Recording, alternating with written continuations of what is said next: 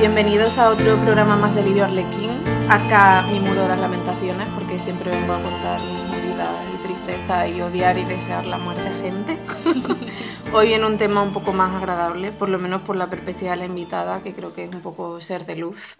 Qué maja, joder. Es que soy muy darks, así que... No pasa nada, nos compenetramos así. Pues hoy tenemos aquí a Isa Tofu. Hola, soy yo. Muchas gracias por venir, Isa. Gracias por invitarme, Laura, qué mona. ¿Podrías hablarnos un poco a todos de tu trayectoria? Pues sí podría. Pues básicamente yo hago vídeos en YouTube y empecé pues cuando tenía 15 años, ahora tengo 19, o sea que llevo mm, cuatro años haciéndolo, pero siempre digo que empecé realmente a ser como yo misma haciendo los vídeos como hace dos, o sea que la mitad del tiempo, porque antes simplemente estaba copiando a otra gente y siendo una pringada. Entonces ahora que soy yo misma, los anteriores hace dos años no nos veáis, por favor, os suplico, porque son simplemente patéticos. Pero ahora soy una persona nueva y mis vídeos son maravillosos, así que podéis verlos si queréis, están en YouTube. Wow, me has dejado un poco en shock con eso, porque ¿Has yo he visto? sí, ¿Sí los has visto? Sí muchos vídeos tuyos, claro, de distinta época, pero Es yo no he detectado ese ver. cambio. Ha habido un cambio, ¿eh? Ha habido un cambio. Porque, en plan, ¿sabes lo típico de, a ver, acababa de empezar, no sabía muy bien qué contenido quería hacer y tal. Mm. Entonces, como que, básicamente, miraba vídeos de otra gente y decía, ah, eso está bien. Y copiaba como su estética, su manera de hablar y no sé qué. Oh. Pero, sí, yo creo que es normal, en plan, cualquier persona que Sí. hace contenido empieza copiando de la gente. Claro, Y luego lógico. ya te, con- te construyes más o menos. ¿Y de quién copiabas? Si se puede decir. Se puede, se puede. Pues había una niña que me gustaba mucho que se llamaba Kiera Hearts, pero creo que ya no hace. Y hacía como vídeos de moda y no sé qué. Luego, no sé, creo que ya era básicamente mi única inspiración. Ah, Ter. Ter me encantaba. Yo veía mazo vídeos de Ter y decía, quiero ser ella. Y ya no. Bueno, no Ya sé si es un poco conflictivo. A lo mejor nos pegan. No, bueno, he perdido Nos un poco... pegan. Espero que no. O sea, ¿a ti No, te tía. gustaba Ter o no? Me gusta Ted. Ah, en presente. Sí, Uf, entonces en nos vamos a pegar presente. nosotras. Bueno, si quieres lo hablamos luego nos pegamos. Ah, vale, porque no quiero que nos pegue más gente, ¿sabes? Nos dividiremos en dos bandos. Me parece bien, me parece bien. Ya veremos, Isa. Pues bueno, traía aquí a Isa a hablar de la adolescencia porque me pareció muy interesante que cada una pertenece a generaciones distintas. Sí. Sé que no está clara la delimitación de qué generación es millennial, qué generación es Z. Hay muchas opiniones Mm. eh, que se contradicen entre ellas. De hecho, he vuelto a informarme sobre ello y no.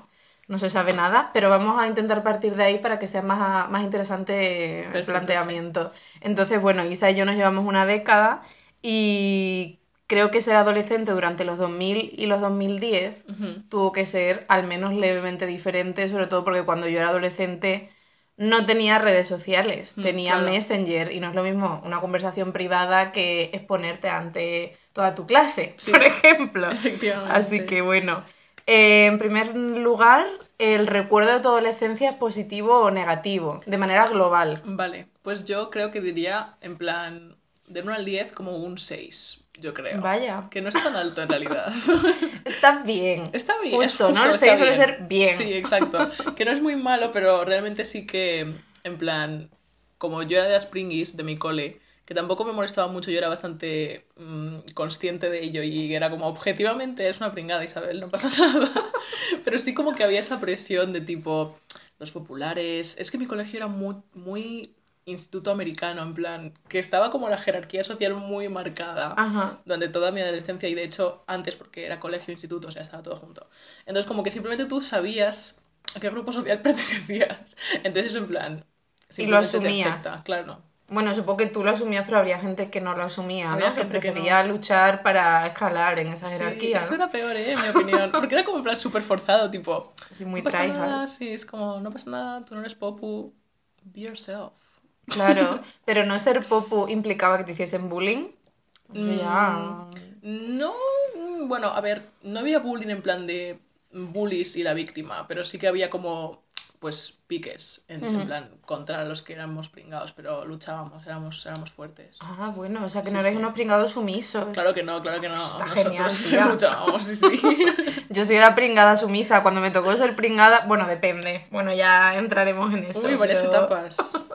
O sea que, bueno, tú tienes la adolescencia muy reciente, entonces imagino que lo recuerdas más o menos con claridad, ¿no? Sí, sí, sí. O sea, a ver, yo todavía soy adolescente, que tengo 19. Es Así cierto, que teen. técnicamente, claro, Sí, sí, sí, hasta el año sí. que viene, por favor, no me des miedo, que cuando, 20, o sea, no sé qué voy a hacer, pero sí, de momento sí soy adolescente. Vale, bueno, sí, pero como ya te dejas atrás el instituto, pues parece que eres menos adolescente por eso, Mm. Sí, es como los últimos coletazos, ¿no? De, de la adolescencia. Pues yo no, a diferencia de ti, como hace tanto tiempo que fui adolescente, Años lo años. tengo muy difuso, pero diría que como fue una época tan turbulenta, En plan, diría que a lo mejor le pondría un 5. uf, pobrecilla, joder. Porque tenía sus claros y sus oscuros. Y estuve en tres institutos diferentes, que me pareció una diferenciación importante por etapa, pero no es algo negativo, ¿eh? que me da la impresión de verte cara de angustia, de ¡ay, pobre! Un poco, Fue- un poco. No, no fue porque me fuese por, "Ah, no encajo aquí ni nada así. Pero mm, estuve primero y segundo de eso en el instituto del pueblo donde vivía. Ujú. Luego nos mudamos a Cádiz y estuve tercero y cuarto en un instituto super cani. Bueno, no sé si los madrileños entendéis lo que es cani, Claro, sí, ¿no? claro, sí, sí. no es decir eso. ratchet o Ay, pero eso es, eso es más reciente. Yo hasta hace un año y pico, o menos, yo no oía la palabra ratchet. Yo decía cani, en plan, de toda la vida se dice Ah. cani, Sony, ¿no? Pues será de nuevas generaciones, ¿no? De la generación de la ¿Será gente que de 10 sí? años. o De hecho, yo así. he leído ratchet y racheta como en plan algo bueno, en plan estética, estética Sí, racheta. Porque Es se ha como- vinculado a los traperos, ¿no? Ahora. Ah, claro, por eso es. Supongo que sí. Bueno, en Cádiz a los canis se los llama angangos. Ahora, qué curioso. Sí, es una palabra más que te llena la boca y es muy gutural. Es Está, está guay. Es muy chula, me gusta, me gusta, la voy a usar. Angangos, sí, por favor. Yo espero que tú lo expandas por Madrid. Lo voy a expandir, Angango. lo voy a expandir. Y en tu canal de YouTube Vale. pues eso, el segundo instituto era mm, profundamente angango y allí sí sufrí, bueno, en el, primero, en el primero también sufrí bullying, pero era más bullying low key, más bullying casual. Joder. Pero en este segundo sí que tuve conflictos gordos y de hecho me cambié de ese al tercero, que ya era así como mi, mi alma mater Sí. de instituto, porque yo estaba ahí mucho más en mi salsa. Sí. Era como el instituto de los alternativillos. Oh. que, sabes que pringado y alternativo está como ahí, ahí. Sí, Suelen ser conceptos que van unidos. Sí, sí. Entonces, esa última etapa más guay, lo que pasa que, bueno, no quiero ahora adelantarme, pero el novio con el que me cambié del Instituto Cani al otro, Ujú. luego cortamos y en segundo de bachillerato estábamos en la misma clase y me hizo mucho bullying. No. Y puso a mogollón de peña en mi contra. ¡Qué horror! Entonces, agridulce. Por eso vamos a ponerle un 5, Un 5, ¿vale? bueno, bueno, está bien. Y mm, también es que la adolescencia, no sé si te pasaría, me pasaba de en la infancia a la adolescencia. A mí el, el hecho de que hay un camino predeterminado y tú no puedas estar en control de tu vida hasta Sí. que seas independiente económicamente, o al menos eso lo siento yo, me ponía muy nerviosa. Es como, mm, necesito ya estar en control de mi propia vida Y especialmente, claro, hacer mis cosas. Mm. Y que no me obliguen a estar con gente con la que no me apetece estar. Uf, que ya, eso claro. también ha sido problemático para mí durante toda mi, mi vida eh, académica, también Sí. en la universidad. ¿Tú tienes problema con eso, con convivir con Pues- gente con la que, que te da igual? Pues- o lo que sea. Se podría decir que sí, ¿eh? No vamos a mentir. ya que estamos aquí para soltar toda la mierda que podamos. Hoy la primera palabrota y eso llevamos 8 minutos. Adelante. Que básicamente, o sea, bueno, yo no tengo nada. De hecho, ahora recuerdo con mucha nostalgia a la gente de mi colegio, en plan. Siempre pienso, joder, me llevaba súper bien con todos, porque sí que había como una sensación de mazo de familia, en plan. Había, porque esto, esto choca mucho con lo que he dicho antes de la jerarquía social. Había una jerarquía social, es cierto, pero en plan, a medida que íbamos creciendo, eso se, de- se desdibujaba. Ah, Y en plan, seguía existiendo, pero no eran mala gente. Entonces era como que todos nos llevábamos muy bien, a lo mejor simplemente por el roce de estar ocho años juntos, en plan, claro. que o más, ¿cuántos? En plan, desde los 6 hasta los 18. Todo eso porque era colegio 12 instituto. años. Sí, muy fuerte. Entonces, claro, al final como que acabas cogiéndoles cariño, aunque te caigan mejor o peor. Y en la universidad, pues mm, de momento solo llevo año y pico, o sea que no puedo decir que se haya cogido cariño aún. Espero que ninguno lo esté oyendo. Bueno, no es algo negativo, No, ¿sabes? ya llegará, ya llegará. O sea, mm, no es gente que me caiga mal, pero no tenemos muchas cosas en común y yo creo que es un poco mutuo, en plan de respetamos, vive y deja vivir, pero sin más. Claro, esto es un poco off topic, pero ¿te esfuerzas por relacionarte con ellos? No, no, no, para nada. O como tú, Cero, yo a mi, a mi rollo tú a tu rollo y... Justo, justo. O sea, yo hago mis cosas, ellos hacen las suyas y en plan, no es que no hable con ellos, interactúe con ellos, si hay que hacerlo se hace, porque tampoco me margino, pero sí que no fuerzo nada, porque tampoco creo que sea, vaya a ser fructífero, porque no veo que tengamos cosas en común. Entonces, no sé, no, o sea, no sé, pues así lo veo, creo. Esa es la clave. vale, pues a que tienes una situación súper diferente, porque yo cambiaba de compañeros cada dos años, mm. instituto, pero para ti ya era pues como una familia, por así decirlo, ¿no? Así sí, era, sí era. Mi gente. Y ahora un tema candente sobre YouTube y adolescencia. ¿Cómo fue ser youtuber en tu adolescencia? Pues eh, al principio lo escondí mazo. Decía en plan, solamente lo van a ver mis amigos mi familia, sí tienen que verlo. si no queda otra. Efectivamente. Eh, pero bueno, o sea, al final acaba, acaba enterándose la gente, porque por X o por Y se acaba enterando. Y al principio sí que era en plan, como que decían, acabamos de ver un vídeo tuyo, no sé qué, y como que me picaban un poco, tipo, has hablado de esto, tal, y como que se reían un poco, y yo en plan de, como que intentaba como decir, tipo, ay, es una mierda, no lo mires, Yo era, así, era más en plan, uh, qué vergüenza, pero es que ya simplemente, o sea, llegó un punto en el que yo decía en plan, se reían de mí y yo decía simplemente, te jodes pringado, porque yo hago cosas y tú no. Así que eso ya es más. O por eso es una gestión emocional muy óptima para ser adolescente. La verdad es que sí. O sea, yo al principio de eso me daba mucha vergüenza, pero luego como que dije, joder, realmente es que estoy haciendo cosas que me gustan y estoy disfrutando y haciendo algo con mi tiempo libre. Es un hobby como cualquier otro y me lo pasaba muy bien. O sea, me lo sigo pasando muy bien. Me gusta mucho hacer vídeos. Entonces, es como, ¿por qué me tiene que dar vergüenza eso? Claro. Pero se metían contigo voy a decir para bien o para mal, no sé si tiene sentido, pero, pero mm, o sea, ¿se reían contigo o de ti? Un poco de mí. Era como una especie de. Es que es como una cosa súper psicológica, una movida súper loca, pero tipo como unos comentarios que no eran súper negativos en plan de que pringada, no sé qué, pero sí que eran como comentarios burlescos que lo que buscaban en plan como establecer superioridad, mm. ¿sabes? En plan de acabamos de ver tu vídeo, no sé qué, así. Y yo en plan, joder, chicos, jajaja. ¿Pero cara a cara o online? Cara a cara, cara a cara. 100%. En plan, ahí en los lunes por la mañana. Lo primero, ¿no? Ya otra vez los pejigueros, los críticos aquí. efectivamente, efectivamente. ¿Y no hubo nadie que te diese un feedback positivo por tus vídeos en tu clase o en tu instituto en general? Sí, pues mis amigas, obviamente muy majas, me apoyaban siempre. Y luego sí que había alguna gente tipo que decía, no, está muy bien, no sé qué, es muy divertido. Que a lo mejor lo decían en serio, a lo mejor no, nunca lo sabremos, pero al menos no eran mala gente. La intención era, era Efectivamente.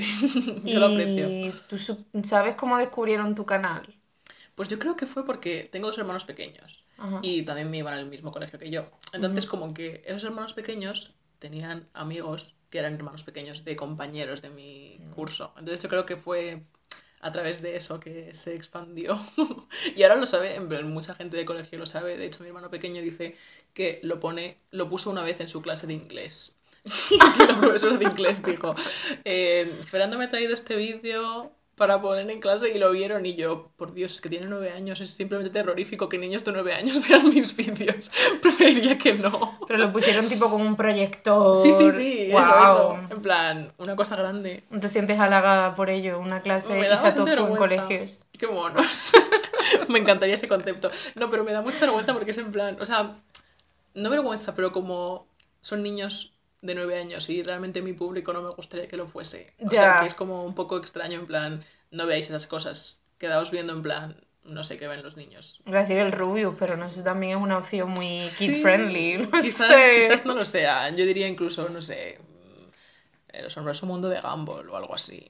bueno, pero eso no son youtubers, yo sospecho que ven todo tipo de youtubers y... Sí, sí, sí que lo ven normalizan conductas de adultos, no lo sé. Total, total, es que eso es súper raro, en plan, porque hay un montón de contenido de niños en, internet, pero es cierto que los niños suelen tirar para cosas más de mayores porque les gusta como el cosa en plan de, uh, estoy viendo cosas de mayores. Efectivamente. Entonces es como en plan, al final no sirve de mucho que tengan cosas de niños porque van a buscar cualquier cosa y pueden acceder a cualquier cosa. Claro, yo creo que de hecho quizás también es importante la jerarquía que tienen entre los niños. Sí eh, delimitar, o sea, y ponerte tú por encima respecto al contenido que consumes. O sea, yo recuerdo, eh, bueno, curro de profesora y antes trabajaba con niños también, que les ponía vídeos de Disney en inglés, por ejemplo, y muchos me decían niños tipo de 8 años. No, eso es para niños pequeños, yo no veo esto. ¿Qué Y no querían mirarlo, ¿sabes? El resto mirándolo y disfrutándolo. Sí. Y ellos así con la cara girada como, no, no, no, yo soy demasiado mayor para esto. Ay, qué mal. Así que imagino que preferirían ver tus vídeos. a- Sí, justo, les da como risa ver cosas de así de mayores, pero jope, qué pena. Sí, y también tiene que ser súper raro para los youtubers cuando tenéis un público que no se adecua a el target que teníais en la cabeza, ¿no? Ya, ya, ya, eso a mí simplemente me jodería muchísimo. ¿eh? Yo es que me jodería muchísimo, tipo, hacer vídeos para gente de, yo qué sé. Ahora mismo yo creo que me gustaría que mi público fuese de 17 hasta 23, por ponerlo, yo qué sé. Un rango Me estás No, no, dejando también- fuera, me está marginando. Vale, pues de 17 para arriba y cualquier gente que quiera verlo. Pero en plan, como que más pequeño, digo, no pasa nada, pero tan pequeño, en plan, yo qué sé, 14 años, 16 años, lo que sea, pues es- es- puede ser, puede ser. Pero luego como si se concentra mucho ahí, ya me parecería raro, porque yo no quiero que tanta gente más pequeña que yo me vea. Me gusta más que me vea gente más mayor, no sé por qué. Tiene lógica. Tiene lógica, Bueno, vale, menos A mí me da la impresión, al menos, de que a los youtubers les mola que su público target esté en su, En su rango, rango, de edad Vale, aproximadamente. tiene todo el es sentido, mi claro. impresión, ¿eh? No lo Sí, sé. sí. Pero es una sentido, pregunta sentido. Bueno, eh, volviendo a la adolescencia, que ha sido un poco off topic esto. Es cierto. ¿Qué es lo más vergonzoso que recuerdas? Que por cierto, esta pregunta eh, me recuerda, valga la redundancia, a unas revistas que imagino que no recuerdas que son. ¿Cuántas veces voy a decir recuerdo en una sola frase? La loca y la vale. Ni idea. suenan? Ni No. idea. En mi época eran la Super Pop y la Bravo. Su- Bueno, esa también estaban, pero la loca y la vale era más para gente rebelde y con tendencia. Ah, los que uh. consumirían hoy día tu canal pensando que así son más adultos a los 13, Sí. 14 años, Sí. pues leíamos la. Bueno, yo leía todas. Qué mono. Pero la loca y la vale tenían secciones de tierra, trágame. Y venían anécdotas de Oh. lectores. Así que adelante con tierra, trágame. De acuerdo, pues esa soy, esa soy yo ahora mismo. pues a ver, yo diría que la cosa más vergonzosa que recuerdo de mi adolescencia creo que podría ser... Hostia, tengo que pensarlo. Antes lo he pensado y se me ha olvidado. Si quieres cuento yo la mía, a Sí, ver sí, si ya te sí. viene a la cabeza. Corre, es muy vergonzoso esto en realidad, pero bueno, ya de perdidos al río. Sí, perfecto, perfecto. Tenía 13 años, creo, y estaba en casa de uno de mis primeros novios con todo el grupo de amigos que teníamos. Sí. Y estábamos todos tumbados en sofá, cama, viendo una peli. Y era después de comer y sabes que entra mucho sueño, mucho Claro, claro, la siesta. Claro, y me quedé frita. Sí. Y de pronto me desperté porque me había tirado un pedo brutal que me despertó a mí, No ¿sabes? creo, no Sí. creo. Y todo el mundo me miró como, imagínate de adolescente, que intentas hacerte así la cool. Ay, no. Y yo, ¡ay, Dios! Pobrecita. No recuerdo, no recuerdo qué pasó después, pero ¿te has acordado ya de la tuya? Yo me he acordado, yo me he Eh, acordado. Cuéntame, te cuento otra muy patética luego. Ay, qué nervios, vale, que tengo mucha intriga ahora por descubrirla. Eh, vale, pues esto fue en plan primeros años de la adolescencia, yo creo, en plan 2013. Tipo, tenía 13 años. Claro. Yendo guau. a 14. Sí, sí, ¿eh? es curioso, es curioso. Bueno, pues básicamente yo tenía como una especie de diario, entre comillas, que de hecho hice un vídeo de él hace poco. Así Lo que vi. Lo has visto, ¿verdad? Aunque no sea tu público target. No, sí eres, sí eres. Bueno, el caso que en ese, en ese diario, pues como que yo escribía cosas para la Isa Tofu de 2018, que es la que, bueno, ya ha pasado, pero la de ahora. Entonces como que ponía cosas sobre toda la gente de mi clase todo el rato, porque yo lo que yo quería era como una representación fiel de mi entorno, no en plan de que no hubiese sesgos, en plan de Mm. súper objetivo, lo, lo más objetivo posible para que pudiese recordar una imagen así como muy cierta de lo que estaba pasando. Entonces yo, claro, escribía sobre todas las personas con nombre y apellido y me lo llevaba al colegio. Qué tonta. Personalmente no sé por qué lo hice. Pero me lo llevé al colegio y el caso es que lo encontraron.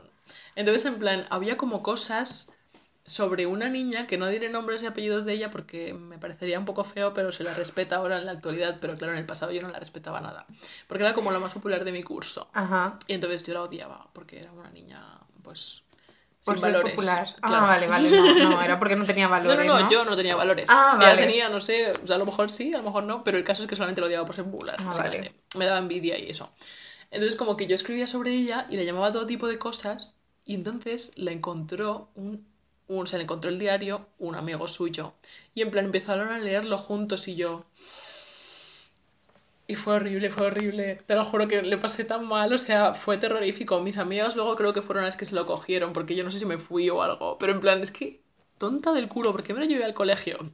Cosa que jamás comprendí. Pero llegó a leer su parte. ¿o Yo creo que sí, lo, no lo en plan, sabes? la leyeron juntos, ahí mismo. ¿Y cómo encontraba el diario? ¿Te cotilleaban tus pertenencias o Es que cómo? estaba, sí, básicamente sí. Pero estaba sentado detrás de mí y mi mochila estaba abierta y colgando de, de mi silla, como se hacía en el colegio en esos tiempos. Mm. Entonces, claro, lo cogieron, lo leyeron y yo en plan, chicos, por favor. Ostras. O ¿Has sea, que pasaste vergüenza en realidad por hacerle daño a otra persona. Es O curioso. sea, muy altruista, muy bien, Isa. Ay, joder. O sea, que no tenías valores, pero... Sin embargo, las cosas han cambiado. Plot twist. Jolín, pues está muy bien la historia, oye. ¿Te ha gustado? Espero que la chica no sufriese, eso sí. Yo también creo que sí sufrí, la verdad. Podría escuchar ese podcast y así sufrir una catarsis. Joder, te respeto. Vea, Podrías escribirle ahora. y Ahora le mando un. Ahora mientras estamos haciendo el podcast. A ver qué responde. Pues yo me he acordado así de random de cómo fue mi intento de primer beso. Oh, qué mona. Tremendísimo. Tenía unas amigas también estas de donde cuando me tiré el pedo y tal, pero mucho antes de eso. Em, a ver, hay que ponerse en contexto. Yo en, en la infancia era una niña friki que estaba todo el día metida en su casa entrando en chats y Muy jugando bien. a videojuegos y leyendo El Señor de los Anillos, ¿vale? Muy bien. Entonces llegué a- al instituto, voy a Ujú. pasar esto por encima porque ya lo he contado por otras movidas en otros podcasts, en otros Ajá. episodios. Oh, Eh, es un poco dar lo que viene ahora. joder. Entre sexto de primaria y primero de eso empecé a tener anorexia. Ujú. Entonces fue un cambio muy brutal y cuando llegué al instituto de pronto era una, una chica súper popular y todo el mundo quería ser mi amigo, ser mi novio y todas esas movidas, ¿vale? Entonces, claro, yo no podía gestionar todo eso porque además siempre he sido muy sensible. Es como, pero ¿es- ¿esto qué es? Yo no, ni soy guay ni nunca he sido guay. ¿Qué está pasando? Entonces me hice estas dos amigas que eran hermanas Sí. y un chico mayor del pueblo, Sí. ya como 16 años, yo 13, se fijó en mí y estaba enamoradísimo de mí de la muerte. Y resulta que era amigo de la hermana mayor de mis amigas. Sí. Y un día me tendieron una trampa porque nos llevaron a los dos y estaban mis dos amigas y su hermana a un sitio así un poco apartado. Y ellas en un momento dado se fueron y me dejaron a solas con él. No. Que sí, pero no era algo malo, ¿sabes? Era Lo como, hacían por mí porque a mí "Oh". también me molaba como para lanzarme, Ah, ¿sabes? bueno, para bueno. ponernos así en un contexto más propicio. Sí, sí. Y él estaba con su moto así. Ah, era un tío guay. Era un tío guay, era muy majo de decir, ¿eh? Ah, espero Así que lo vaya todo bien. Yo también. Se llama Bienvenido, así que... ¡Ay, qué monada! ¿Y cómo le llamabais? Bien, Bienve, bienve, justo. Me flipa. Entonces, pues claro, cuando nos quedamos a solas, él no hacía más que mirarme fijamente con cara de enamorado. Sí. Yo quitaba la vista continuamente y lo único que hacía cada 5 o 10 minutos era preguntarle que qué hora era. Qué horror, Me ¿no? pareció una conversación adecuada para tener en ese momento. Sí, sí. Y él me miraba y me decía, Laura, qué guapa eres. Y yo, "Mm, ¿qué hora es? Así. Ay, no, y en un momento dado me entró, me fue a Sí. dar un beso, yo lo empujé y le, diga, le dije, que no me hagas nada. Y me fui corriendo a mi casa. Ay, no, pero pobrecita. Joder. Pero mi casa estaba lejos, ¿vale? Pues me Vale. fui corriendo a mi casa No todo ese creo. trayecto. Y luego el pobre se quedó diciendo, le dijo a, a la hermana de mis amigas que, que yo la había tratado como un monstruo. Ay, jope, qué horror Pero esta seguimos historia. juntos, después seguimos juntos, nunca quedamos ni nos besamos ni nada, nos encontramos por el pueblo, pero, pero seguimos juntos. Eh, bueno, pasando de, de temas vergonzosos, bueno, si quieres Sí. contar alguna anécdota más de vergüenza extrema, Ahora mismo que recuerde, no. alguna escatológica como mi pedo, no, eso yo solo en mi casita. o llamar, o llamar a tu profesora mamá, que es un clásico. Ay, sí, eso, pero nos pasa a todos, yo pienso. Es que... O sea, pasaba en tu clase y se tomaba con normalidad, ¿no? Sí, sí, era una cosa del día a día. Pues cambiando de tercio, pero continuando con YouTube, tengo la sensación de que en tu canal tu habitación es un ente propio y tiene Sí. mucho peso. Entonces quería preguntarte, porque también la habitación es un elemento clave en la adolescencia. Es verdad, es eh, verdad. tu seña de identidad, es tu guarida, es donde el lugar donde te sientes más tú y puedes gestionar de manera más fácil todos los... eh, vamos a hablar español, todos los inputs, iba a decir. Ah. Los elementos. Toda- bueno, venga, vamos a decir eso, Por todos los elementos externos que, que te llegan. Entonces Sí. quería saber cómo fue la evolución de tu habitación durante tu adolescencia hasta el día de hoy y tu relación con esta. Vale, muy buena pregunta, ¿eh? Eh, a ver, pues yo es 100% lo que has dicho, en plan, mi, mi habitación ha sido siempre como en plan como... Tu guarida. Sí, sí, justo. en plan, yo estaba ahí todo el día y como que la decoraba. Y yo me acuerdo que ahora estoy en una habitación distinta, pero antes la compartía con mi hermano pequeño y teníamos como un armario. Y es que yo me acuerdo de, re- o sea, poner como pósters todo en el armario. He hablado fatal, es una frase súper mal hecha. Poner pósters todo, no, ¿cómo? Poner pósters sobre todo el armario. Eso Pero es. forrarlo. Sí, sí, forrarlo totalmente. dentro también? No, no. Bueno, por dentro sí, pero menos. Por fuera se notaba más porque era en plan que no dejaba una rendija, no, no se veía la Ah. madera, es que eran todo pósters, todo fotos. Mola. Y a mí me gustaba mucho, pues, lo típico, los Juegos del Hambre, Harry Potter, Divergente mm, y todo eso que no te pilló en tu generación de adolescencia, Harry pero si Potter tuviese... sí. Harry Potter sí, Claro. pero mm, los Juegos del Hambre, Divergente y tal... No, claro, me ya mayor. Claro, entonces en plan, pero en, en mi generación simplemente todos los adolescentes, preadolescentes estábamos obsesionados con eso en esa época. Como crepúsculo. Sí, justo, Bueno, justo. A ti no te pilló crepúsculo. Era ¿no? más pequeña. Pero sí que había Mm. gente que lo leía de mi clase y tal, pero era en plan, no mucho, porque Claro. éramos más pequeños, claro. Mm, Harry Pero Potter sí, sí. Harry Harry, Potter Potter, sí. pasó entre ambas generaciones. Sobrevivió. Sí, sí. Aunque me ibas a decir de los pósters. Eso ¿Qué sí, pasó? bueno, pero Harry Potter en plan, es que estoy pensando ahora, pero llegó en plan a mi generación por las pelis, porque estaban Es justo cierto. acabando en plan 2013, creo que salió la última. Ujú, Entonces la tuya fue por los libros o porque Claro. estaban empezando las pelis, ¿no? Por los libros. Los libros. Los libros. Qué bonito. Mm, Sí, qué retro. Sí, la verdad. Bueno,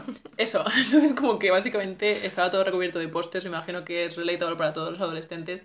Pero. mm, Y tenía un dibujo enorme que había hecho de Josh Hutcherson, que es el actor de los Juegos del Hambre que hacía de Pita. Que estaba enamorada de él, bueno, entre comillas, enamorada. Pero. pero eso, y que había hecho un retrato enorme, pero es que muy grande, ¿eh? En plan, no sé tamaños de, de papeles, porque no soy de artes, pero, pero muy grande y era muy feo. Y mis padres siempre en plan como que decían, qué chulo Isabel, pero era mentira, me estaban mintiendo en la cara y yo pensaba que era la mayor obra de arte que jamás nadie hubiese hecho. ¿Tienes fotos de eso? Me No encantaría tengo. verlo. Lo, lo tiré en cuanto me di cuenta de que era muy feo. Una Oh. pena, ¿eh? Pero eso lo pusiste en la habitación compartida con tu hermano. Sí, sí, a él le daba igual. Ah, le daba Era, igual. era un niño. En plan, yo cuando estaba siendo adolescente, preadolescente y tal, él todavía tenía 10 años. Y él no, no decoraba la habitación. No, le daba Ah, más igual. Bueno, no, tenía algún póster de futbolistas y así, bueno, no sé. Qué mezcolanza, ¿no? Tan Sí, interesante. sí, la verdad. O sea, que le parecía ok vivir en, en la habitación de un adolescente. Le, al cabo, ¿no? le daba igual. Qué pero mono, ¿eh? Era majo, era majo. Y, y luego sí que ya cuando me puse, me pasé a una yo sola, que es en la que estoy ahora, que Ujú. es que simplemente es la, la mejor habitación de la casa, y no lo digo yo, es que da la luz directa todo el día, es fantástico. Y pues yo la amo. Entonces, básicamente, o sea, sí me gusta como poner fotos de mis amigos, pues cosas que me gustan, sobre todo en plan simbólico, pero también estético. O sea, que yo creo que es un poco distinto a cuando era más pequeña, porque antes era más, me gusta esta cosa, así que la voy a poner aquí para que todos sepan que me gusta.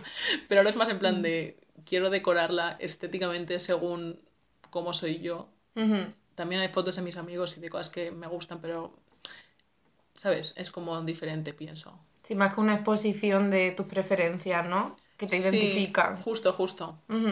Más que como simplemente cosas así. Una sofisticación estética ahora, ¿no? Sí, sí, ahora decir. sofisticación, me encanta la palabra. Pero entonces, desde que empezaste el canal, ¿tienes la misma habitación o has Tengo la misma habitación, pero está decorada distinto. Mm. De hecho, yo creo que ha pasado por tres etapas distintas mi habitación desde que empecé el canal. Y como que he ido cambiando. De hecho, es que tengo dos vídeos distintos, o sea que sí tienen que ser tres. Tengo dos vídeos distintos en los que digo redecorando mi habitación. Ah, Entonces se ve toda la evolución, que es muy interesante, no me había parado a pensarlo. Se puede ver perfectamente Sí. mi evolución estética en eso. muy curioso. Eso Mm. me recuerda, por cierto, volviendo a tema Ter, Sí. que hice un vídeo hace un tiempo hablando de cómo habían cambiado los fondos de sus vídeos de YouTube. Joder, eso es súper guay. Así que sí, sí, sí. También, mira, podrías Pues sí, ¿eh? aplicarlo. Mm. Robando ideas. Perfecto, perfecto. Volviendo a los orígenes. Pues me parece muy interesante. La Mm. mía, bueno, ya te tuve dos. Una cuando estaba en el pueblo y otra al llegar a Cádiz. E intento preservarla como estaba en ese entonces, como Sí. un museo, un altar a mi adolescencia. Joder, eso es súper guay. Pues sí. Al principio compartí habitación con mis hermanas, pero al mudarnos ya tuve habitación propia. Ujú. Y lo primero que hicimos, no diré hice porque no lo hice yo, yo solo di las órdenes, fue pintarla toda, muebles incluidos de color rosa. Ay, qué O sea, para mí es un monada. paraíso cada vez que voy allí. Adoro el rosa, todo es rosa. Ojo, qué guay. Y todo está lleno de detalles de, o sea, un poco de mm, sedimento de mi adolescencia, de póster friki de videojuegos, de manga, luego cosas random como una bandera comunista que se trajo mi madre de Rusia. muy simbólico, muy bien. Son muy rojas. Em, un póster de la Mona Lisa y otro el beso de Clint, porque en esa época tener eso referente era como mega cultureta. Sí, sí, Clint, ese. Nada conocido. claro, claro. Muy underground, soy especial. Y es curioso porque cuando era adolescente mi habitación siempre estaba muy desordenada, que es el típico cliché adolescente, clásico, Sobre todo porque pegaba los pósters con masilla, ¿sabes? ¿no? El moco este azul. Sí, sí, sí, como, ¿cómo se dice? Eh, blue tag, sí, blue creo. Y el blue tag y la... Mm, ¿Cómo se llama esta cosa? El gotelé. El gotelé no se llevan bien. Tienes toda la razón. Claro, sobre todo si el póster es grande y por tanto pesado. Entonces todo el día se caían y yo ya llegó un punto en el que dije, mira, yo soy adolescente, yo estas cosas no. Entonces dejaba los pósters tirados en el suelo. Increíble. Y encima montañas de ropa. O sea, era todo como... un poco apocalíptico. Pues sí, total. Y yo creo que eso me afectó porque a mí me da mucha ansiedad el desorden. yo hoy día soy muy desordenada, así que yo creo que en mi adolescencia tuvo que afectarme todo ese desorden a mi, a mi estado, a mi salud mental. seguro, seguro. ¿Tú eras desordenada o...? Era más ordenada que ahora, yo creo, la verdad. Lo cual es como el, al contrario, sí, de character development. Pero sí, o sea, sí que es verdad que llegar a tu cuarto y encontrarlo desordenado es en plan lo más terrorífico del mundo porque es en plan me quiero tumbar en mi cama, estar tranquila y como ver el desorden es que es, es horrible. De ansiedad. Sí, sí, es que da ansiedad. Maricondo tenía razón. Sí, bueno, yo no tiraría cosas y mucho menos libros, pero sabes que solo te deja tener 30 libros en la casa. ¿30? Si no, ya no hay felicidad. Pero es que los libros también, esto es, a lo mejor es un poco controvertido, pero quedan muy bonitos. Es cierto, bueno, hay gente que compra libros simplemente porque quedan estéticos. que venden, venden libros vacíos. También, claro. Que a mí, pues, mm. digo, me parece fantástico, la verdad, porque quedan bien, de verdad, en plan... Sí, es cierto. Luego, para leerlos también, están bien. Pero quiero decir, es que tener los libros, y además tener ediciones feas de libros, aunque te gusten, yo es que las mantendría escondidas, porque no querría que estropeasen la estética y la, la armonía. Claro, tanta sofisticación para al final meter un libro ahí que, que no dice nada. Claro, claro. Yo ahora no estoy segura, pero me estoy acordando durante una etapa que trabajé en la FNAC, a mí me suena que viniese gente a pedir libros para decorar. Qué fuerte. Hmm. Y que en plan, ¿qué decían? ¿Tenéis secciones de libros para decorar. Ojalá existiese eso. en plan, porque si no... Es que no recuerdo bien, pero imagino que pedirían ediciones bonitas, de ah, clásicos, por ejemplo, que los clásicos visten mucho y puedes decir, mira mis clásicos, y como nadie se atreverá a preguntarlos, ¿has leído? Pues es como, está estupendo. ¿Cómo lo preguntas? A lo mejor tienes la sinopsis y ya tienes para defenderte en ese momento, así que... Pero tienen que crear secciones de, de, libros para decorar. Seguro que hay en, en el Ikea o algo así, en, en el Ikea, completamente. Claro, en la FNAC no va a haber porque en la FNAC vas a comprar libros para leer, pero en la Ikea o yo qué sé. La Ikea.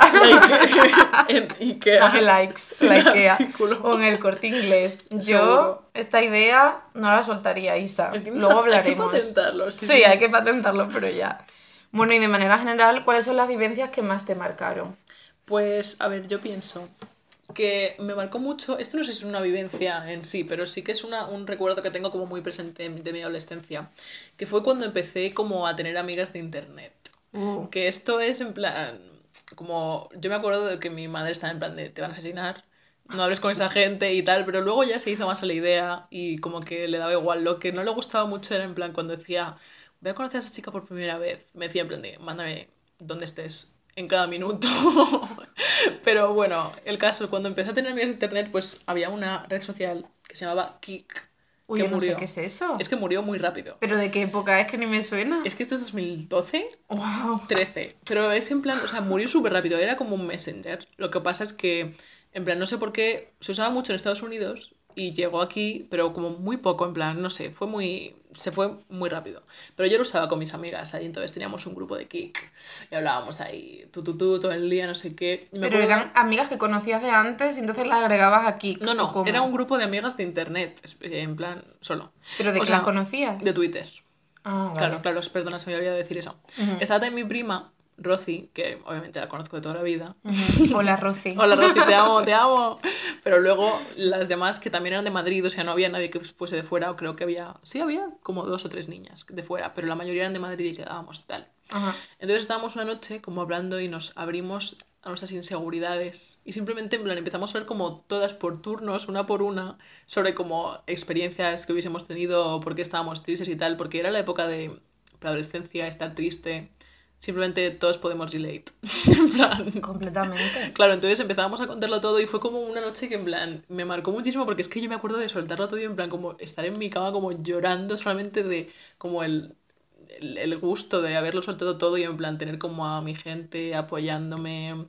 Y fue muy bonito, eso me marcó mucho, yo creo. Wow, sí, es lógico porque además, no sé, crear una red de cuidados en la adolescencia Sí. es súper necesario. Es verdad, en eso sí que, en plan, todas mis amigas de internet son las que conservo hoy. Y amigas que a lo mejor tuve durante el cole y el instituto, como que ya no tanto. Ujú. Porque en plan, aunque a lo mejor, o sea, mis amigas de internet que sigo teniendo hoy las conocí con eso, 12, 13 años, y las sigo teniendo hoy en plan, y he cambiado mucho. Pero es como que creas una relación tan fuerte que es como, siempre estamos, siempre estamos, qué bonito. Qué bonito, ¿eh? La verdad que sí. Isa era un ser de luz. Jope, qué mona, qué mona. Yo que vengo aquí a contar cosas oscurísimas. Porque estuve pensando, a ver, recuerdos positivos que me marcaron en mi adolescencia. Bueno, algunos vínculos con amigos y, por ejemplo, hace poco me reencontré con la que era mi mejor amiga en la adolescencia. Sí, Y me contó cosas graciosísimas que no recuerdo. Pues, por ejemplo, que. Venga, va, voy a hablar primero de algo positivo y luego cuento las movidas. vale, vale. Me contó, por ejemplo, que yo estaba muy obsesionada con la ropa, cosa que recuerdo. Sí, Y entonces había aquí como dos cosas. Estaba obsesionada con la ropa y me gustaba mucho dar paseos. No ha cambiado, yo no, no he cambiado. son dos, dos Entonces- simplemente partes de tu vida. Entonces, claro, yo iba con esta amiga y el- mi novio por aquel entonces, que nos llevamos muy bien los tres. Y entonces íbamos a dar paseos, claro. Sí, ¿no? claro, Mi ropita claro. a dar paseos. Un planazo. Pero ellos a veces no tenían ganas de patearse Cádiz completa, Ajá. ¿sabes? Y me decían, oye, nos cogemos el bus. Y al parecer yo solté una frase célebre que se convirtió en meme, pero no recuerdo, que fue, sí, hombre, me voy a gastar yo un euro en el autobús, para eso me, lo, me compro ropa. Con un euro. Increíble.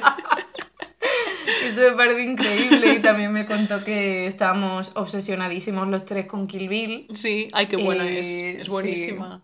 Hicimos un corto que yo dirigí y escribí, Jo, que yo no recuerdo, pero ella tiene el vídeo Sí. y se sabe el diálogo del vídeo, ¿sabes? Increíble. Yo quiero que me lo enseñe, Sí, recreando la escena en la que se, mm, se dan catanazos en la nieve. Sí, Pues esa, qué buena. necesito verlo, La última escena es, ¿no?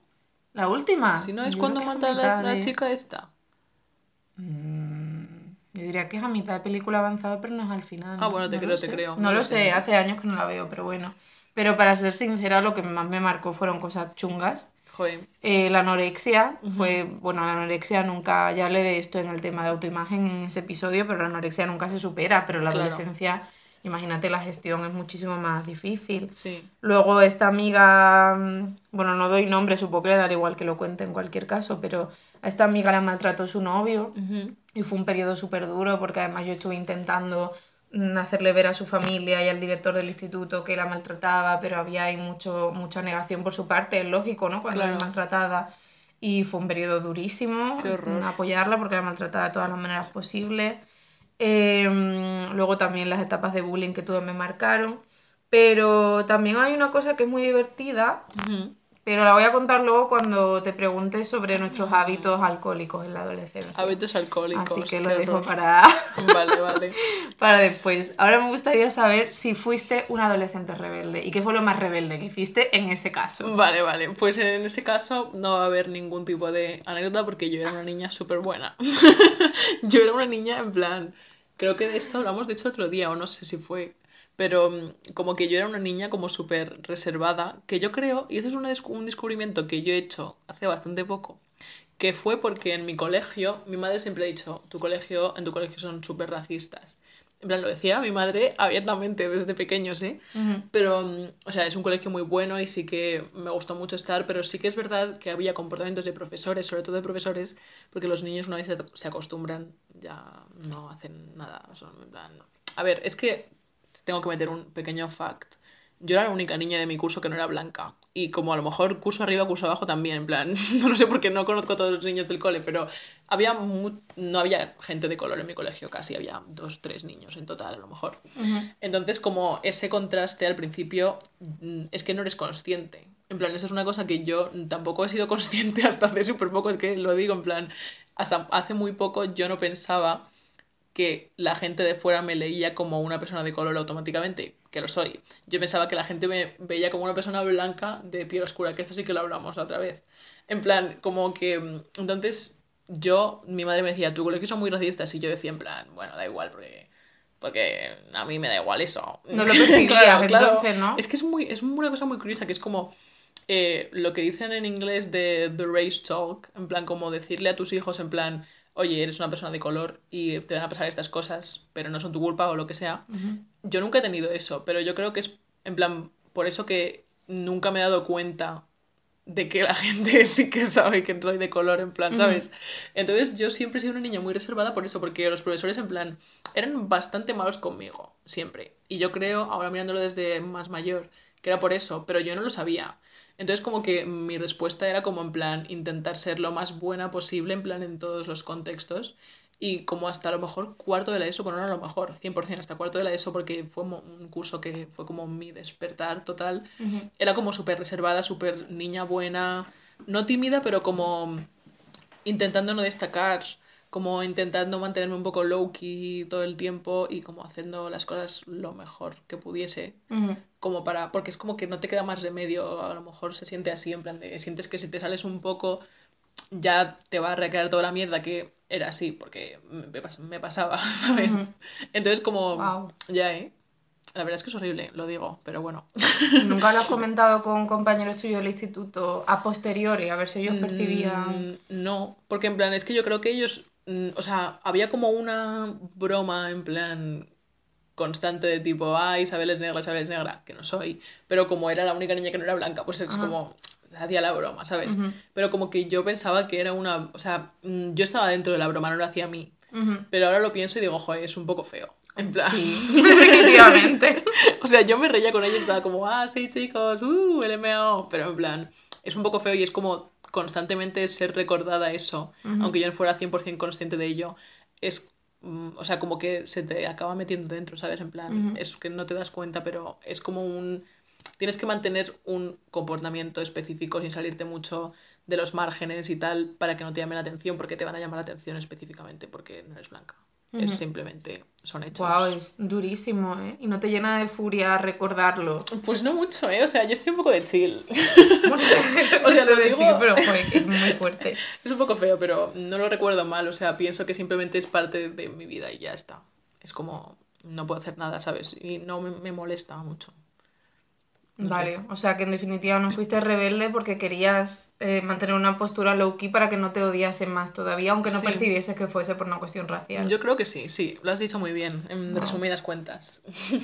O sea que nunca llegaste a hacer nada... No, no, yo era una muy buena, era un angelito. Sigo siendo, sigo siendo. Pero bueno, ahora, ahora soy más loca, ahora sí, un poco. Pues yo también fui, bueno, no por cuestiones raciales ni por ningún tipo de discriminación, pero fui, fui también muy tranqui. Pero en mis dos primeros años de adolescencia que estaba en el pueblo, fue cuando tuve una adolescencia más cliché de, de mm, ser más rebelde, vamos, rebelde respecto a ponerte ropa más provocativa, muy entrecomilladamente, por Sí. favor, para tus padres que flipen. Bueno, mi madre no flipaba, pero mi padre me decía, vas a salir así. Y yo salía así de todas formas. Muy bien hecho, muy bien O hecho. de beber alcohol y demás, de las Sí. compañías que no le molaban a tus padres, pero al Uh. margen de eso. Y debería haber sido más rebelde, no respecto a mis padres, sino en cuanto a, mm, pues, por ejemplo, que me hiciesen bullying y supiese plantarles Sí. cara correctamente, o los profesores, porque a mí también me han cogido manía profesores y han justificado bullying que me han hecho y movidas Joder, así qué fuerte. Un poco duro. Sobre temas agradables. ¿Cómo eran tus amigos? ¿Cómo los conociste? No sé si son los de Twitter. no Eh, mencionaste de Twitter y antes. también tenía amigas en el instituto que las recuerdo y aprecio y respeto y quiero hoy en día. Eh, porque, no sé, o sea, simplemente, como te he dicho, mi colegio era desde pequeños hasta 18 años, Ujú. era todo seguido. Entonces son amigas que he tenido literalmente toda mi vida. O sea, son personas que he crecido con ellas y en plan, sí que es verdad que una vez sales del instituto, si tus caminos van, en plan, si tus vidas van en caminos distintos, en plan, la relación va a perderse, pero yo las quiero mucho y en plan, les doy un like en Instagram y digo, chicas, espero que todos vaya genial. Estoy orgullosa de vosotras desde la distancia. Efectivamente, y yo sé que ellas conmigo también. Y, y luego mis amigas de Twitter, eso que te he dicho, en plan, las que tengo de toda la vida desde 2012-13, que las quiero un montón y estamos igual ahora que antes, o sea, 100% las conocí por eso, por Twitter. Y luego hay algunas que murieron, no murieron, pero ya no las conservo. Mm. Pero las más cercanas seguimos quedando, seguimos viéndonos y yo las quiero mucho a todas. Y no sé, simplemente, pues, sobre todo las de Twitter fueron gente que, en plan, me ayudaron mucho. Eso porque es que es la adolescencia y la preadolescencia simplemente son etapas terroríficas. y, y eso como tener una, una, pues es un grupo, un sitio en el que puedes estar tranquila y como ser tú misma y Mm. como explorar cosas que con mis amigas de instituto no podía porque era como otra gente. Pero lo que has dicho antes de que las pringadas y las alternativas normalmente van unidas, pues en ese caso no era así. Entonces solamente podía, o sea, éramos pringadas pero no eran alternativas. Sí. Y yo sí que era un poco así, weird, weirdo, en plan. me salía de, de estándares. Bueno, no, pero me entiendes. Sí, como claro. que sí, tenía otras inquietudes Mm, que sí que podía compartir con mis amigas de Twitter y sigo compartiendo hoy en día. O sea que eso me parece que está muy bien y estoy muy agradecida de haberlas tenido mientras crecía. Al margen de eso, creo que también es muy sano tener amigos en paralelo al instituto, porque el instituto puede ser muy absorbente, ¿sabes? Y verdad, es verdad. convertirlo en tu microuniverso. Entonces también tener un- alternativas es... Has hablado genial, has hablado genial, porque es verdad que, que había gente que en plan pensaba que el instituto era todo y como que se entiende, Típico. porque claro, dices, es que ves a la gente de tu instituto en el instituto y luego quedas con ellos fuera. Yo, a ver, hacía eso, pero tenía un, grupos fuera, tenía cosas que hacer que no eran instituto 100%. O sea, yo creo que desde que conocí a estas niñas siempre he tenido como instituto en plan un poco en segundo lugar. En plan, yo tenía mis amigas de fuera y la prueba de eso está en que ahora seguimos siendo amigas. Un momento de silencio. Para Pues, pensar todo. mira, eso me parece también muy curioso en respecto al, al- a la diferencia generacional Sí. entre nosotras, porque yo no tenía amigos de internet, porque como digo, si no usábamos redes Claro, sociales, claro. ¿en qué momento? Tenía un amigo que conservaba de la adolescencia, pero que nunca conocí en persona aún, Oh. que conocí por, por los chats, esto es lo que Ah, yo me sí, metía, ella.com, pero todos eran del instituto. Y, y eso, y eso podía llegar a ser muy agobiante y sobre todo porque era gente con la que coincidías y os hacíais amigos, pero simplemente por, por eso, por una coincidencia espaciotemporal, pero Claro, quizá en otro contexto no habría surgido esa chispa de amistad, Justo, ¿sabes? justo. Eso. Entonces me sentí muy sola también por ello, porque bueno, claro, tus amigos de internet serían más hechos a tu medida. Efectivamente, Pero- es eso. Pobrecita. Qué bien, es mucho mejor ser de generaciones posteriores, la verdad, tiene muchas ventajas. Pues bueno, para que lo- los que no lo sepáis, Isa es una persona muy en tendencia, bueno, no sé si en tendencia En porque eso suena muy superficial, No, pero en no, ¿eh? tendencia, sino una persona muy estilosa, perdón, Ah, eso muy sí. estilosa. Eso sí. Y en su canal de YouTube habla mucho de moda también. Y he de decirte que yo nunca veo los hauls de nadie, pero los tuyos los veo. Ay, joder, qué La ropa del humana como humana a tope. Es la mejor del mundo. De hecho, esto que estoy llevando ahora mismo es del humana. Qué guay. Has visto, me queda un poco pequeño, pero se lleva, se lleva. Bueno, un montón.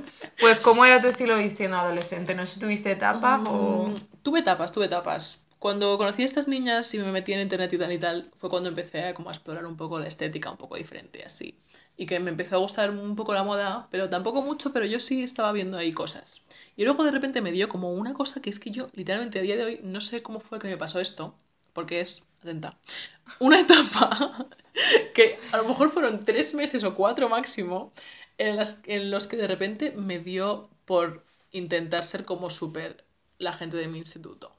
Y en plan, es que, a ver, yo tengo un término para esto que es pija pozu, porque significa pija de pozuelo, que era la gente de mi instituto, sin ninguna ofensa. Es un término totalmente neutro, no tiene connotaciones negativas ni positivas, pero es un hecho que lo eran. Entonces, como que cuando empecé a... No sé, no sé qué me dio, pero el caso es que estuve todo ese tiempo como intentando ser igual que ellas. Ajá. Entonces como que me intentaba comprar la ropa en el mismo sitio, hacerme las fotos de Instagram y todo igual, igual, igual. ¿Pero tú crees que era por un sentimiento de pertenencia, por necesitar Claro. pertenecer al grupo? 100%, pero no sé por Ah. qué me dio, en plan, fue como algo que en cuanto salí de eso dije, ¿qué cojones acaba de pasar?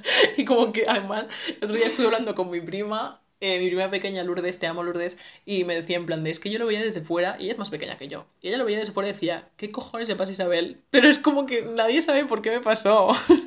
Cosas random que hacemos en la adolescencia. Sí, sí, ¿no? horrible, horrible. Pero bueno, el caso es que luego desperté de eso y ya empecé a buscar mi propia estética más a fondo y ahora estamos aquí. Y en esa época, muy oscura. Pero antes de eso, pues yo creo que era como, ¿cómo se dice? Una, una pequeña parte de cómo soy ahora. En plan, sí que ha cambiado mucho mi estilo en los años, pero creo que hay una parte que es muy mía.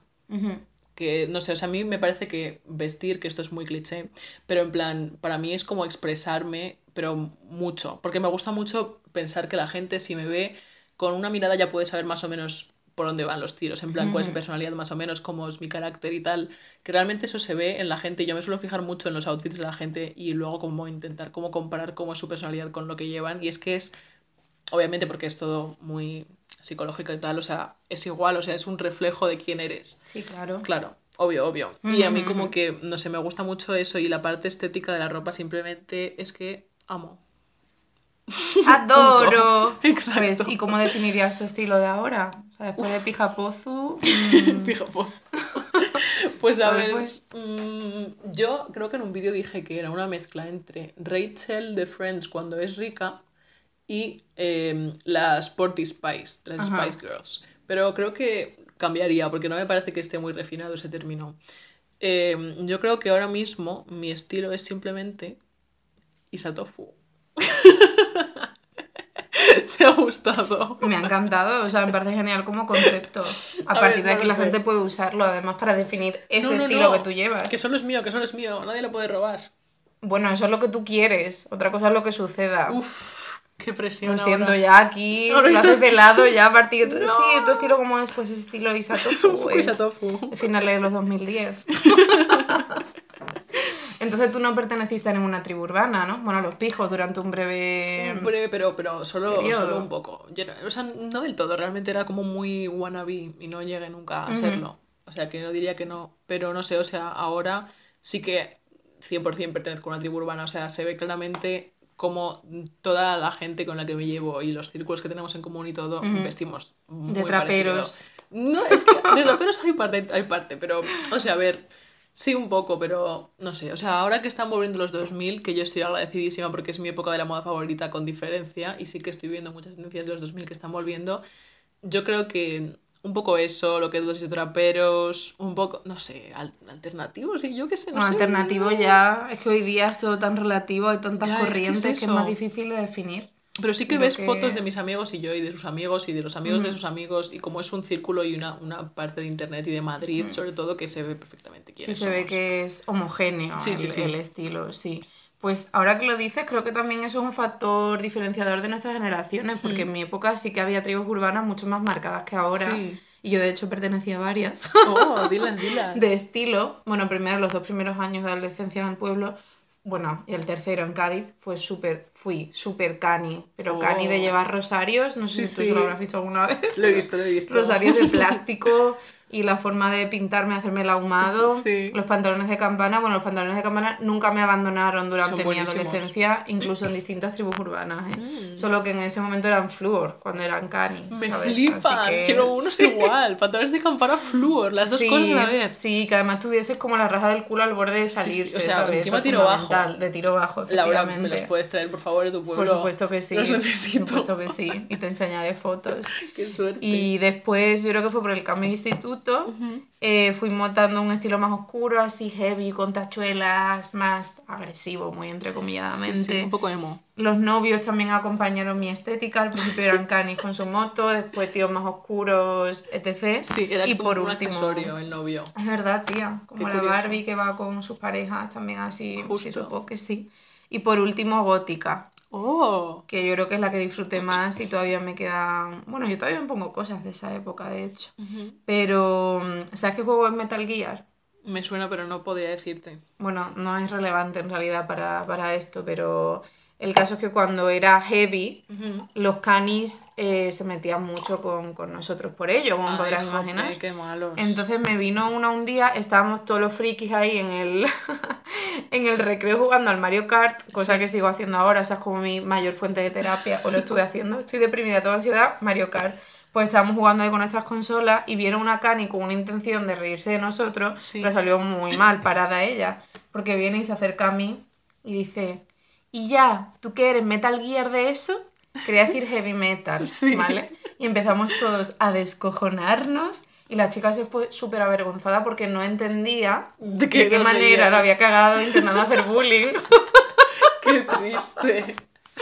Pero fue muy divertido, yo disfruté mucho explorar mis estilos de adolescente y ya ves que todo mi dinero iba, incluso Claro, euros sí, a sí. invertir en mi estilo, por supuesto. Muy bien. El tema de nuevo candente de salir de fiesta. ¿Salías de fiesta adolescente? Empecé a salir de fiesta con, yo creo, 16 años. Ajá. Y, pero porque antes, claro, era pringada, las pringadas no salíamos, éramos un poco Claro. responsables, eso no se hacía. Mm.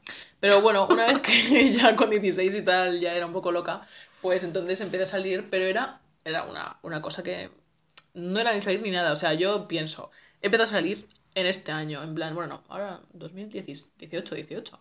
En plan, 19. bueno, digo, pero el año pasado. Ah, vale, vale. porque este año, a ver, acaba de empezar todavía. Es cierto. No, pero el año pasado, pero porque es que antes era lo típico. Bueno, no sé si tú puedes relate, ahora me cuentas. Pero en plan, en mi época es- esto era lo que pasaba. Tú ibas a casa de una amiga y te ponías guapísima. Cenabais y luego salías. Y lo que hacías era simplemente rezar porque te dejasen pasar en el sitio, en la discoteca a la que ibas y que ibas a pagar entre 15 y 20 euros para entrar. Rezabas porque te dejasen pasar porque, claro, éramos menores. Entonces lo que hacíamos era pedir un DNI a una niña mayor. Que en mi caso, como puedes imaginarte, era imposible. Se lo tenía que pedir a mi hermana porque no había ninguna otra niña que se me pareciese.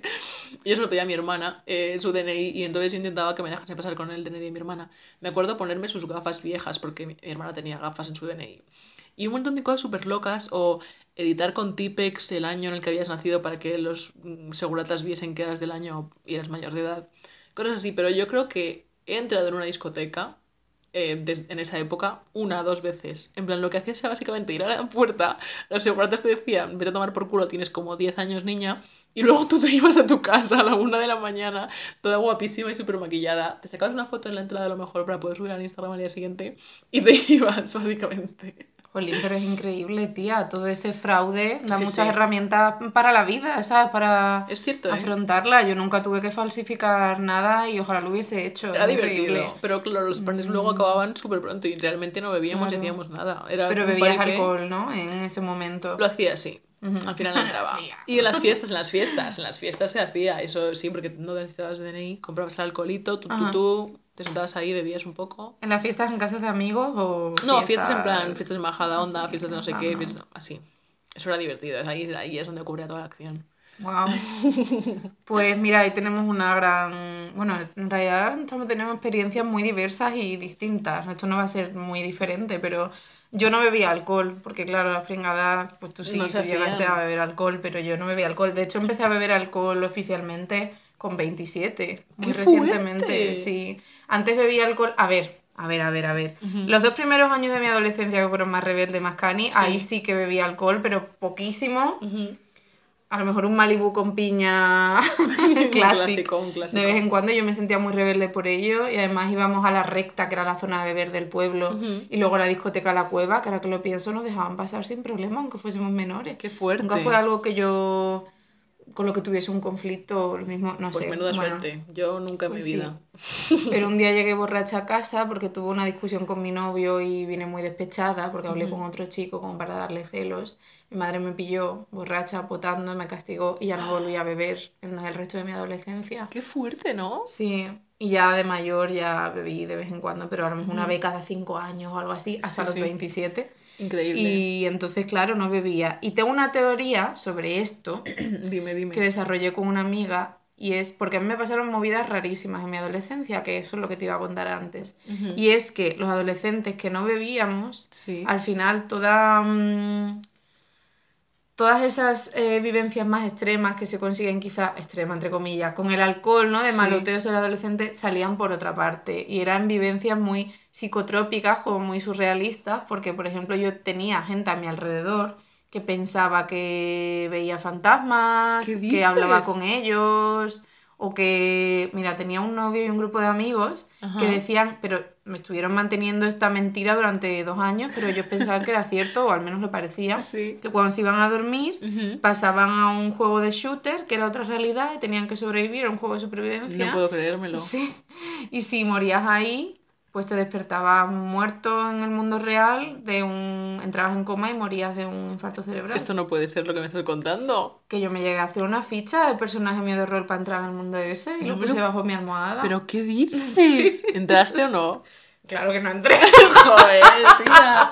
Sí, ya no. pensaba que me vas a contar. ahí. Pero para que veas tú, o sea, yo creo que, que había que nivelarlo de alguna manera el hecho de ser adolescente sano con, a ver, eso tiene que salir por algún Qué sitio. fuerte. pero Es que eso no puede ser. Como es que nunca mi Sí. vida he oído esto, ¿eh? Pues ya lo ves, tía, es que no sé, y bueno, eso, en general gente muy extraña, me Sí, sí, encontraba ya veo. muchas movidas, así que quizá hay relación entre Pues a lo beber y mejor. cosas raras. Uy, Y por último, sí. ¿Quiénes eran tus ídolos musicales adolescentes y por qué? Ay, esta pregunta me encanta, me encanta, qué suerte tengo. A ver, pues mira, yo. a mí me gustaba, yo creo que fue como mi primera como ídola así. Como muy en plan que yo decía, esta es mi ídola, en plan, en esa época. Era de Lovato. Wow. Yo la amaba. En plan, me gustaba mucho cuando vi Camp Rock y tal. Yo quería ser igual que ella, Michi. y, y luego ya cuando empecé a meterme en internet y tal, pues también creo que fue de las primeras personas que, que como que yo, como decimos los jóvenes, estaneaba. Estaneada. No conoces, es increíble la No, ¿qué diferencia es generacional. En plan, es una, una palabra en inglés que se llama es stan, pero en castellano pues estanear. ¿sabes? ya. Sí, sí, en plan, ¿Pero qué no tiene mucho más. Pues significa como ser fan de una persona, pero en plan... Sí, básicamente es literalmente eso, ahora que lo pienso. Pero en plan, como ser fan, tipo... Es distinto ser fan cuando eres niño que estanear, porque estanear es en plan, le sigues en las redes sociales, estás atento de cuando, salen cuando sacan música y tal. Cuando eres pequeño no puedes hacer eso porque no tienes acceso a internet. Claro. Pero bueno, básicamente fue de las primeras famosas que estaneé. Entonces, eh, en plan, también porque yo cuando tenía como 12, bueno, 12, sí, 12, 13, en plan, como que tuve lo que yo ahora mismo recuerdo como un, ¿cómo se dice? Eh, es que solamente me salen... Ah, trastorno alimenticio.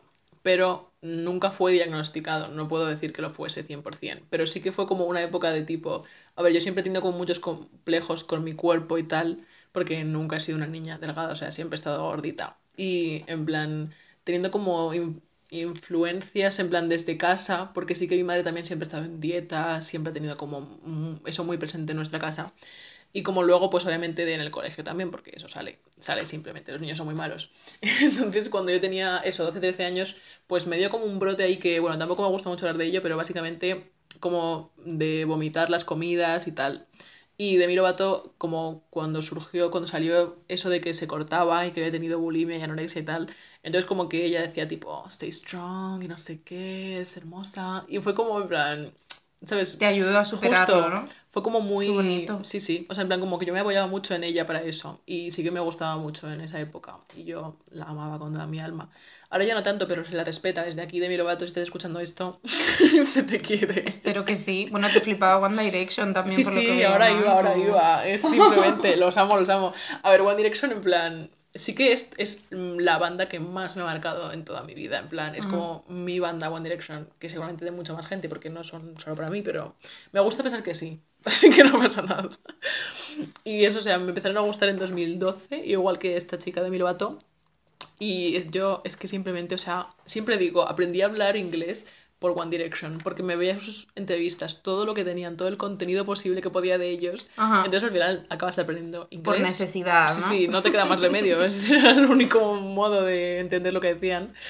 Y, o sea, es que yo no podía parar con ellos, estaba obsesionadísima con One Direction. Y sí que también fueron una banda que como, tipo, que me ayudaron en plan, cuando eres adolescente y puedes apoyarte en algo que te gusta tanto y es como que puedes entrar en una comunidad de gente que también le gusta, en plan en Twitter, en las redes sociales y tal. Es como muy, mm, ¿cómo se dice en castellano? Reassuring. re- reafirmante. Sí, sí, sí, más o menos, más o menos, reafirmante. Como en plan, tener como eso, en plan de algo que te gusta y que es como casi una actividad que te guste. Porque es como todo el rato en plan, hablar de ellos, ver qué hacen, no sé qué. No sé, y además que son niños muy buenos, yo opino. Ahora que están muertos, descansen en paz, pero les quiero muchísimo aún, en plan, individualmente. Y es que son muy, muy buenos, en plan, son famosos que no han hecho nunca nada malo, públicamente, quiero decir. En plan, que nunca han tenido como un escándalo súper fuerte, la gente que les entrevistaba y tal siempre hablaba muy bien de ellos, eran como buenos role models, opino. Ajá. O sea que estuvo bien tenerlos y creo que tengo mucha suerte de haber vivido la época de oro de One Direction en mi preadolescencia porque se pasaba muy bien. Era una muy buena época. Qué bonito. O sea que ambos referentes aportaron mucho a nivel personal, ¿no? La verdad es que sí. Te sirvieron de apoyo para situaciones complicadas o para encontrar una, comuni- una comunidad. Está bien, está bien. oye. Yo los amo. Es hermoso. Sí. Pues yo es que nunca he sido fan de nadie, pero, o sea, que no he vivido esa experiencia tan eh, intensa, Sí. que tiene que ser muy bonita.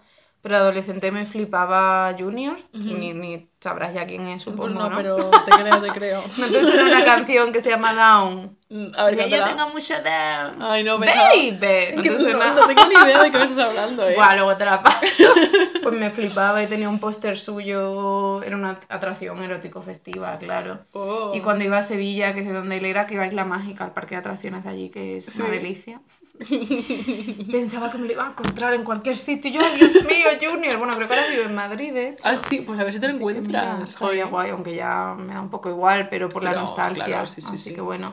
Y me gusta también mucho Shakira. Ay, es un como clásico. herencia de mi infancia. Sí. Pero sin más, no tengo así anécdotas fuertes como las tuyas, preciosas. Pues es muy bonito, Así sí. que nada.